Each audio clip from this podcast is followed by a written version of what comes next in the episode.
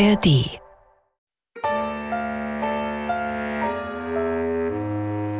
Die Nacht ist kühl und feucht. Im Park schräg gegenüber lösen sich die ersten Blätter von den Bäumen und torkeln zu Boden. Die Leuchtreklame mit dem Schriftzug Wurst und Moor über dem Imbiss erlischt. Und der Verkäufer verschwindet mit hängenden Schultern in der Nacht. Stille legt sich über den leeren Platz. Die Zeit vergeht. Sekunden reihen sich zu Minuten, in denen Norbert Heinlein reglos in seinem dunklen Zimmer steht und konzentriert durch einen Gardinenspalt nach draußen sieht. Er muss an diesem Punkt der Geschichte mit vielen Überraschungen rechnen, dass außer ihm eine zweite Person das Geschehen überwachen könnte, kommt ihm allerdings nicht in den Sinn. Der nette Herr Heinlein und die Leichen im Keller.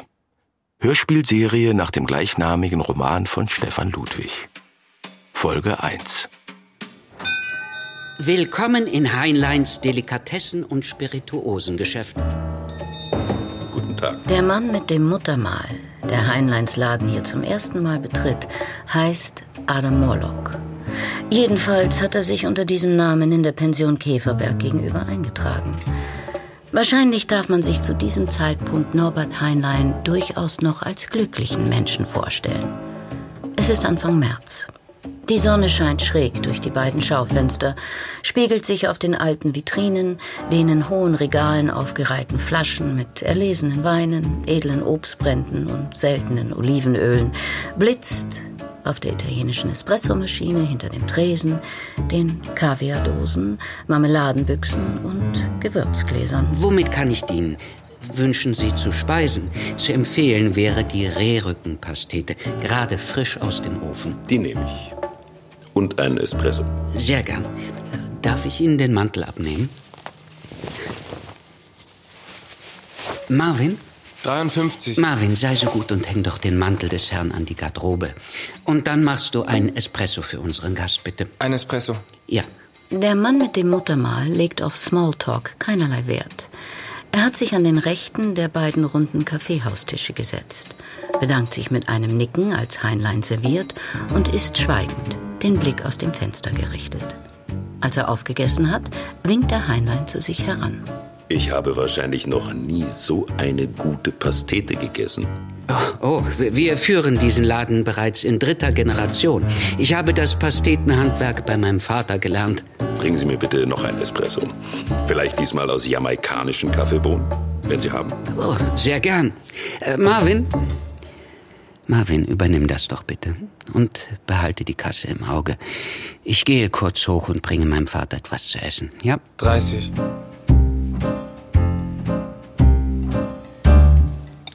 Hm.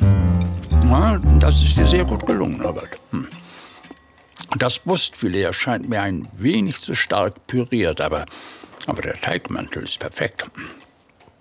Die Idee mit dem Muskat ist gewagt, aber im Zusammenspiel mit dem Kompott. Chapeau, mein Junge. Ich hatte einen guten Lehrer. Was ist eigentlich mit der Pechstein? Ist die immer noch mit der Miete im Rückstand? Nein, Papa. Wir dürfen uns nicht auf der Nase herumtanzen lassen, Norbert. Wir sind ehrliche Geschäftsleute. Doch auch wir haben Ausgaben. Wir müssen Rechnungen bezahlen. Aber das können wir nur, wenn unsere Rechnungen bezahlt werden. Natürlich. Was ist mit dem Laden? Ich habe mir die Bücher lange nicht angesehen. Wie war der Umsatz letzten Monat? Dass wir die Frischwaren reduziert haben, hat die Kosten deutlich gesenkt. Und die Pastete ist immer ausverkauft. Rechnet sich das? Die Pastete? Der Wareneinsatz ist natürlich bei den exklusiven Zutaten nicht unerheblich. Aber wir hatten schon immer eine besondere Kundschaft. Ja, natürlich haben wir die. Aber wir sind doch Geschäftsleute. Wir müssen Gewinn machen, Norbert. Sonst ist das, was wir tun, kein Geschäft, sondern Träumerei. Ist mir klar, Papa. Ich äh, räume das kurz hier in die Küche, ja? Und? Wie hoch ist der Gewinn genau? Die konkreten Zahlen habe ich jetzt nicht parat. Da müsste ich in den Büchern nachsehen. Insgesamt würde ich sagen, dass. Ah, da bist du ja endlich. Bin gespannt, was es zu essen gibt. Ich habe einen Bärenhunger.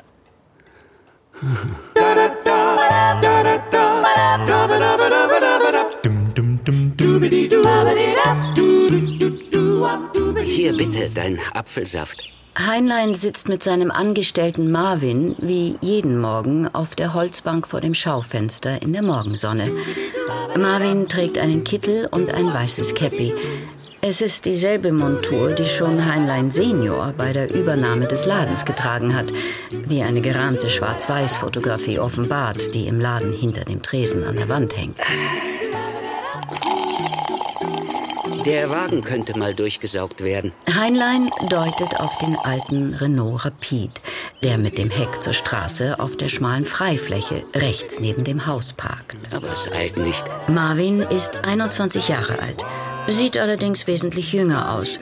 Einen Angestellten kann sich Heinlein eigentlich nicht leisten, aber Marvins Arbeitsplatz wird gefördert.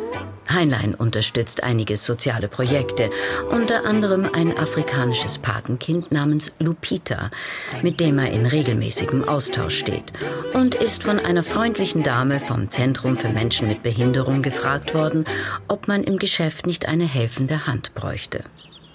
Marvin wohnt allein in einer kleinen Einzimmerwohnung in der Nähe des Marktes, kommt morgens pünktlich eine halbe Stunde vor Arbeitsbeginn und erledigt alle Aufgaben gewissenhaft.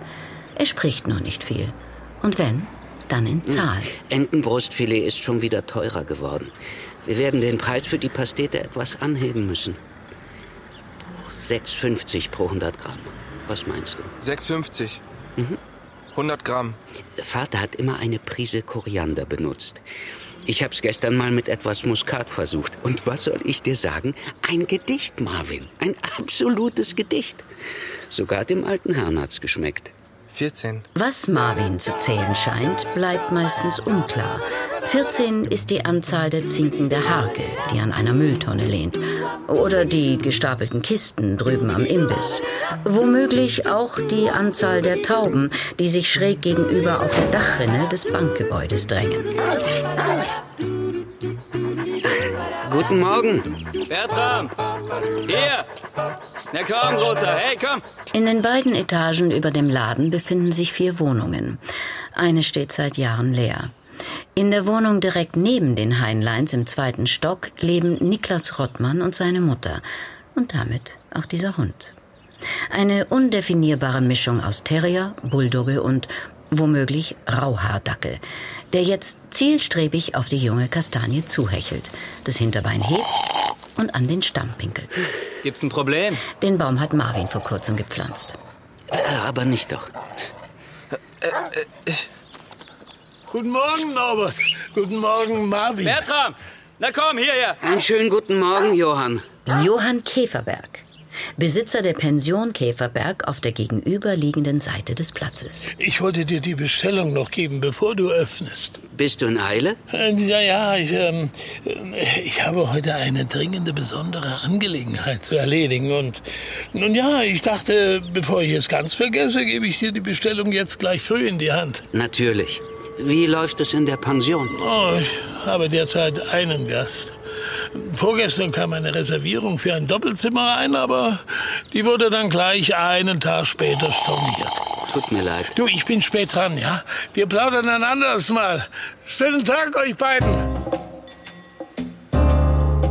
Der Mann mit dem Muttermal sieht zwar nicht aus wie ein feinsinniger Gourmet, in seinem leicht zerknitterten Anzug wirkt er eher wie eine Mischung aus alternder Buchhalter und ehemaliger aus dem Leim gegangener Boxer.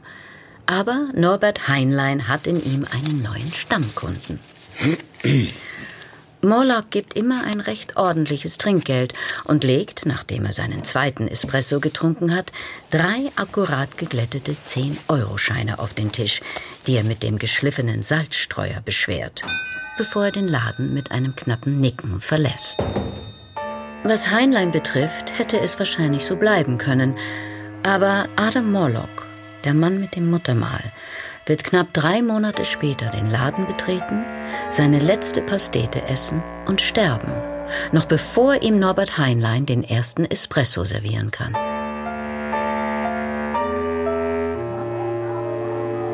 Die Rottmanns hört man durch das ganze Haus streiten. Heinlein Senior scheint dagegen heute einen vergleichsweise guten Tag gehabt zu haben. Frau Pechstein, die alte Dame aus der Wohnung im ersten Stock, nach der er immer fragt, ist tatsächlich das ein oder andere Mal mit der Miete in Verzug geraten. Aber das ist lange her. Sie ist vor sieben Jahren gestorben. Morgen? Morgen mache ich eine Variante mit Kalbsleber.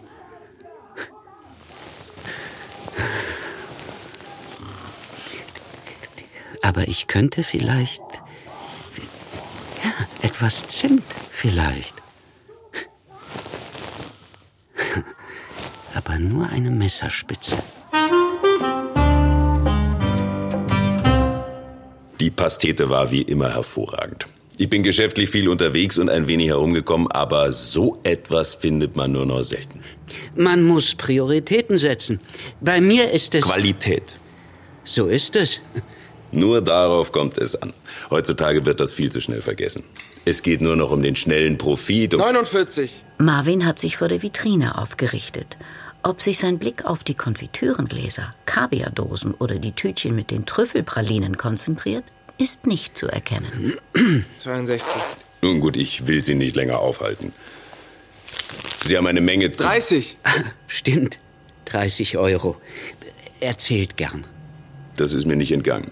Ihr Sohn? Leider nein. Jedenfalls nicht leiblich.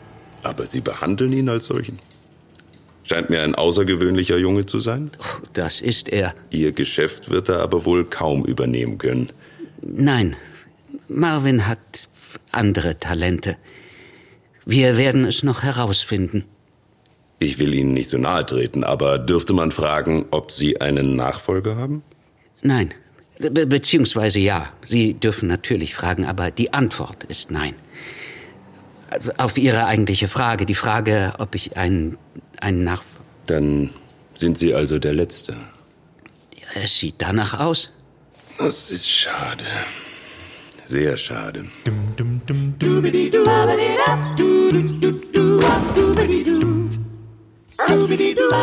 Bertram!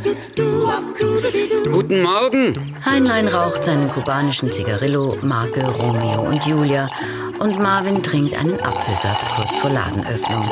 Wie üblich ist es auch Rottmanns Zeit, vor das Haus zu treten.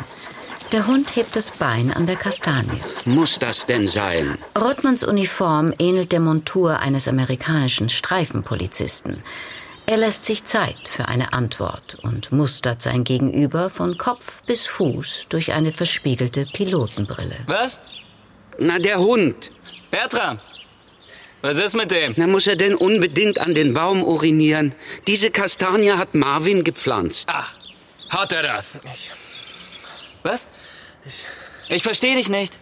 Der Baum ist noch jung und deshalb empfindlich. Es wäre wirklich begrü Dort drüben ist eine Hundewiese. Ich würde. Bertram will aber hier kacken. Na, und vielleicht kann man aber das Tier überzeugen, sich hinüber an den Park zu bemühen. Ja, kann man versuchen. Auf dich hört Bertram bestimmt. Was, Kleiner? Du bist ein. Ja? Ein. Was? Äh, Ah, Ein Astronaut. ein. Äh, sag schon, ein äh, äh, Apotheker. Hey, Rottmann, kommst du? Ich muss zur Schicht. Du kannst ja so lange üben. Bertram! du bist ein Arschloch! Na bitte! Geht doch! Adam Morlock, der Mann mit dem Muttermal, lehnt an der Motorhaube seines himmelblauen Mercedes und hat alles mitbekommen. Er schlendert herüber und sieht Heinlein eine Weile prüfend an. Dann stellt er eine Frage, die, obwohl einfach und naheliegend, Norbert Heinlein ganz sicher von selbst nie in den Sinn gekommen wäre. Warum lassen Sie sich das gefallen? So, Papa. Warum hast du Hut und Mantel an, Papa? Das Taxi müsste gleich kommen. Welches Taxi? Die Nahrungsmittelmesse in Leipzig, Norbert. Ach so. Ich habe einen wichtigen Termin mit dem Vertreter des spanischen Handelsministeriums. Ach, Papa, das, ähm, das habe ich ganz vergessen. Die Messe in Leipzig, die, die scheint äh, in einen größeren Korruptionsfall verwickelt. Also ähm, da jedenfalls musste da kurzfristig, es musste alles kurzfristig verschoben Na, was werden. stotterst du denn so? Das ist ein Skandal. Hm, Ja, es stimmt, ja. Äh, setz dich, Papa. Ich, ich bring dir was zu essen. Ich esse jetzt nicht. Gut, wie du meinst. Die Rottmanns streiten. In der Wohnung der Heinleins hat Heinlein Junior seinen Vater mühsam gewaschen und ihn ins Bett gelegt. Danach hat er sich in sein Schlafzimmer zurückgezogen und starrt an die Decke. Warum lassen Sie sich das gefallen? Warum lasse ich mir das gefallen? Norbert Heinlein ist schon als Kind, den Berichten seiner Mitschüler zufolge, den Rangeleien auf dem Schulhof aus dem Weg gegangen. Körperliche Auseinandersetzungen sind seine Sache nicht. Er wäre dazu auch wohl kaum in der Lage, denn mit einer Körpergröße von einem Meter vierundachtzig ist Heinlein zwar relativ groß, doch bei einem Gewicht von knapp 70 Kilo nicht nur sehr dünn, auch der Anteil an Muskelmasse ist verschwindend gering, da sich dieses Gewicht vor allem in den Fettpolstern um seine Hüfte konzentriert. Es ist, wie es ist. Et voilà, Ihre Petit Pâté, Frau Dahlmeier. Ach, Herr Heinlein, Sie sind ein Zauberer. Nicht doch. Man braucht nur Kalbsragout, Artischocken, schwarze Trüffel und einen Schuss Amontillado. Oh. Sagen Sie mal, wie kommt es, dass Sie von Tag zu Tag jünger aussehen? Oh, hören Sie bloß auf, Sie Charmeur. Setzen Sie einer alten Schachtel keine Flausen in den Kopf. Einen grünen Tee noch, wie immer? Wie immer. Schon in Arbeit. Marvin, bereitest du den Tee für Frau Dahlmeier vor? Stell dir vor, ein Brief aus Somalia. Lupita hat geschrieben. Hier, schau mal, wie groß sie geworden ist. Sie haben die Schule neu gestrichen. Im Herbst soll das Dach neu gedeckt werden. Ach so, und der, der Brunnen ist defekt. Sie müssen das Wasser in Kanistern aus dem Nachbardorf holen. Das sind drei Kilometer Fußweg. Vergiss nie, wie privilegiert wir sind. Das dürfen wir nicht. Fünf. Wie du meinst. Das ist doch billig, Graf. Doch mal. Wollt ihr euch denn vergiften? Ja, dann vergiftet euch doch. Vergiftet euch mit, mit diesen Abfällen. Nein, nein, nein. Äh, Papa, Papa, geh rein bitte. Nein, äh, geh einfach rein. Ja.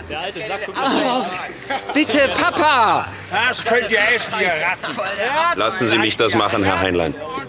Herr Morlock, Ich brauche bloß Ihre Erlaubnis. Äh, was brauchen Sie? Ihre Erlaubnis. Man benutzt Erdnussöl. Die Situation ist brenzlig. Die Jugendlichen schlendern vom Imbiss gerade auf Heinleins Delikatessen- und Spirituosengeschäft zu und sind offensichtlich auf Krawall aus. Heinlein Senior beugt sich im zweiten Stock gefährlich weit über die Balkonbrüstung. Einer von den Jugendlichen beißt in eine Bockwurst und präsentiert dann seinen nackten Hintern. Darf ich mich in Ihre Angelegenheiten einmischen? Ja, bitte, von mir aus.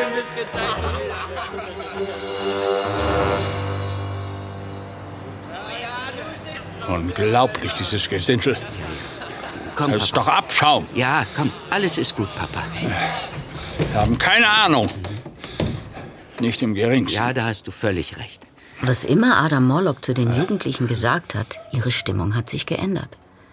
Sie bilden einen bedrohlichen Halbkreis. Derjenige, der vorhin die Bockwurst gegessen hat, redet wild gestikulierend auf Morlock ein. Seine Bewegungen erinnern an die Drohgebärden eines Schimpansenmännchens. Lächelnd wippt Morlock auf den Schuhsohlen vor und zurück. So, ich, äh, ich mach dich erst einmal sauber, Papa. Hm? Dann ruhst du dich ein bisschen aus. Heute Abend gibt's Rehpastete mit Spargel und Hagebuttensoße. Das wird dir In bestimmt. der Hand des Schimpansen blitzt ein Springmesser auf. Auch jetzt scheint Morlock absolut unbeeindruckt. Denn als der Junge den Arm streckt und mit der Klinge vor Morlocks beachtlichem Bauch herumfuchtelt, Mir ist kalt. wird dessen Lächeln breiter. Mir ist so kalt. Oh, äh, ich zieh dir gleich was an. Der Anführer hat das Messer wieder eingesteckt. Er wendet sich im Gehen um und zeigt Morlock den Stinkefinger. Dieser winkt ihm nach. Norbert? Äh, ja, Papa? Warum lässt du mich nicht sterben?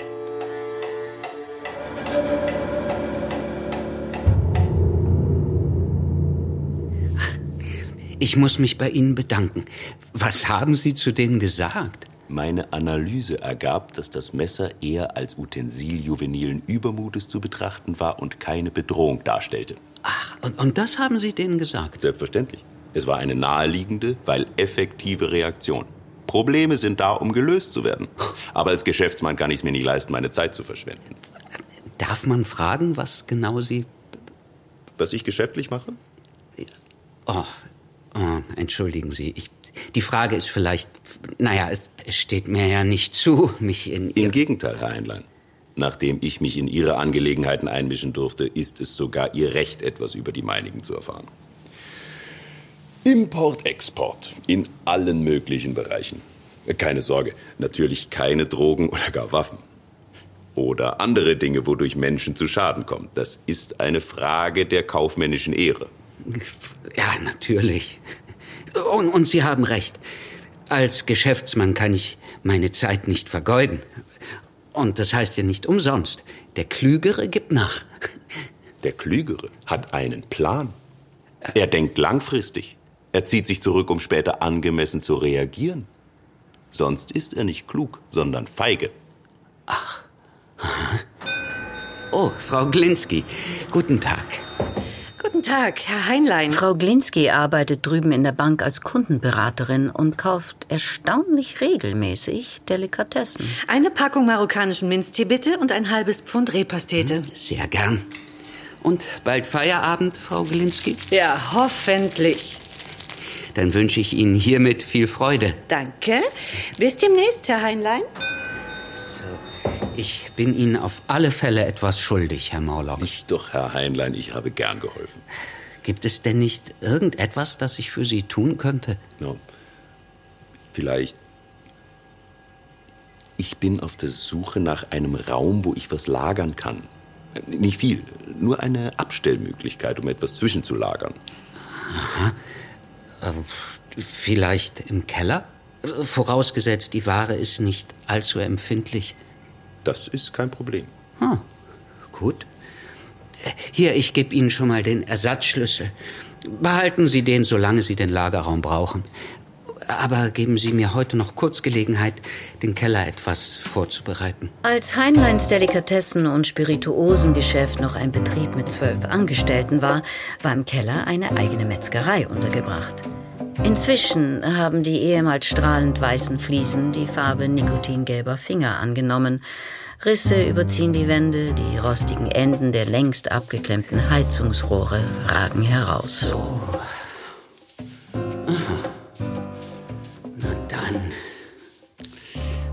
Viel werde ich wohl nicht ausrichten können. Aber. Beim Fegen stolpert Heinlein über eine lose Fliese oder ein Stück Holz, das er nicht gesehen hat. Und prallt so unglücklich gegen eine Regalstrebe, dass er kurz das Bewusstsein verliert.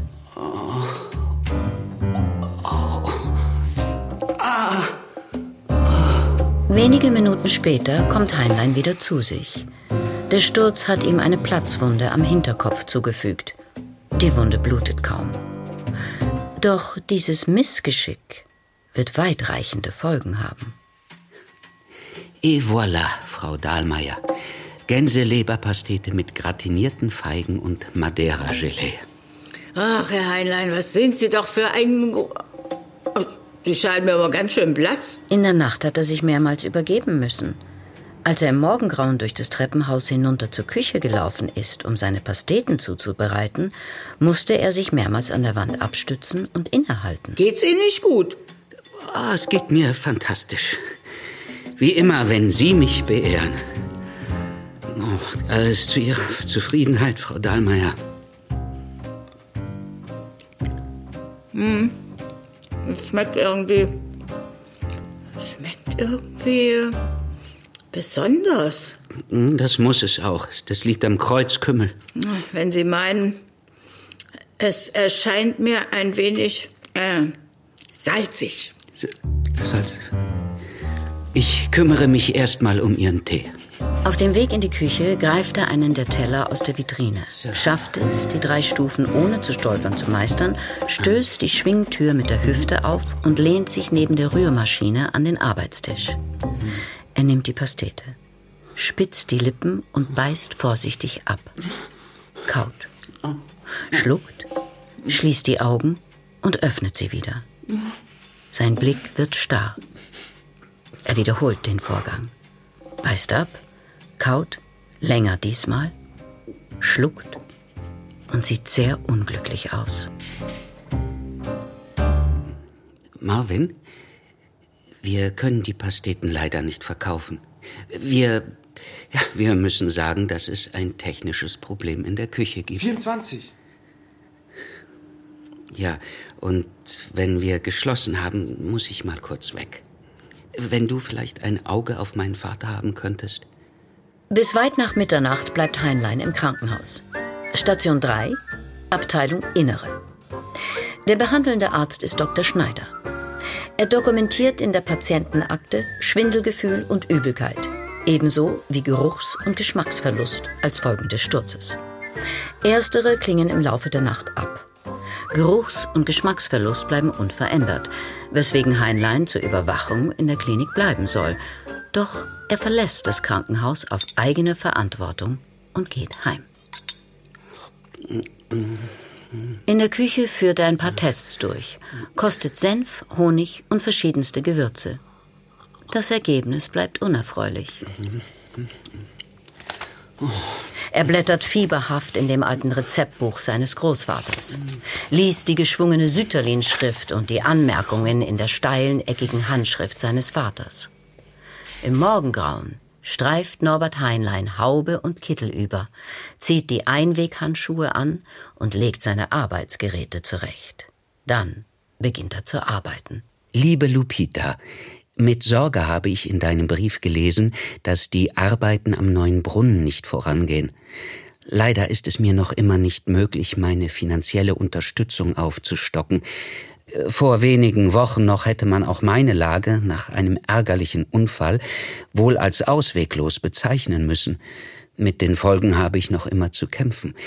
Doch sei unbesorgt. Ich habe die Situation gemeistert, nachdem ich sie, dem Rat eines meiner Stammkunden folgend, den ich mittlerweile auch als Freund bezeichnen darf, beobachtet, analysiert und schließlich entsprechend gehandelt habe. Verzweifle auch du nicht, wenn sich die Tür vor dir schließt, denn irgendwo öffnet sich eine andere. Beste Grüße auch an Mutti und Vati, sendet dir dein Papa Norbert. PS auch Marvin lässt herzlich grüßen.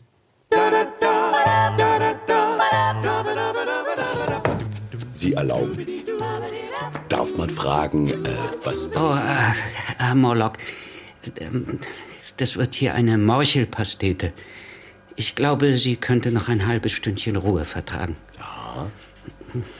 Sie, sie klingen etwas verschnupft. Ach, das ist ein kleiner Infekt. Eine Lappalie. Ah, Sonnenblumen. Na, ich habe mich von Van Gogh inspirieren lassen. Diese Farben, ein Feuerwerk. Apfelstücke, rote Beete, geriebene Karotten, Eigelb und rote Pfefferkörner. Ein Geniestreich. Dürfte ich vielleicht? Nein, äh, sie sollte wirklich noch ein wenig ruhen, damit sich die Aromen. äh, Verstehe. Na gut. Gabel? Hier, bitte. Der Kontrast zum Hintergrund könnte deutlicher sein. Das Kalbfleisch ist aus dem Glas, das ergibt eine bessere Textur. Aber. Das ist perfekt. Die, na, die Farbe. Die Farbe erscheint mir etwas matt. Wahrscheinlich wegen der Mischung mit den Morcheln und dem Madeira. Die, die Dekoration mit den Rucola-Blättern sollte das Gesamtbild abrunden. So. Ach so, und die Himbeeren, gut, die könnte man auch kreisförmig anordnen. Aber ich dachte, eckig ist doch schöner. Eckig sozusagen als Bilderrahmen. Das. Äh, Herr, Herr, Mor äh, Herr Morlock? Geht, geht es Ihnen nicht gut, Herr Morlock? Adam Morlock ist hinter dem Arbeitstisch verschwunden. Das Klopfen stammt von den Hacken seiner Wildlederschuhe, die in einem zuckenden Wirbel auf die Fliesen trommeln. Oh, oh Herr, Herr Morlock? Du hast mich... Ich direkt... Oh. Herr Morlock,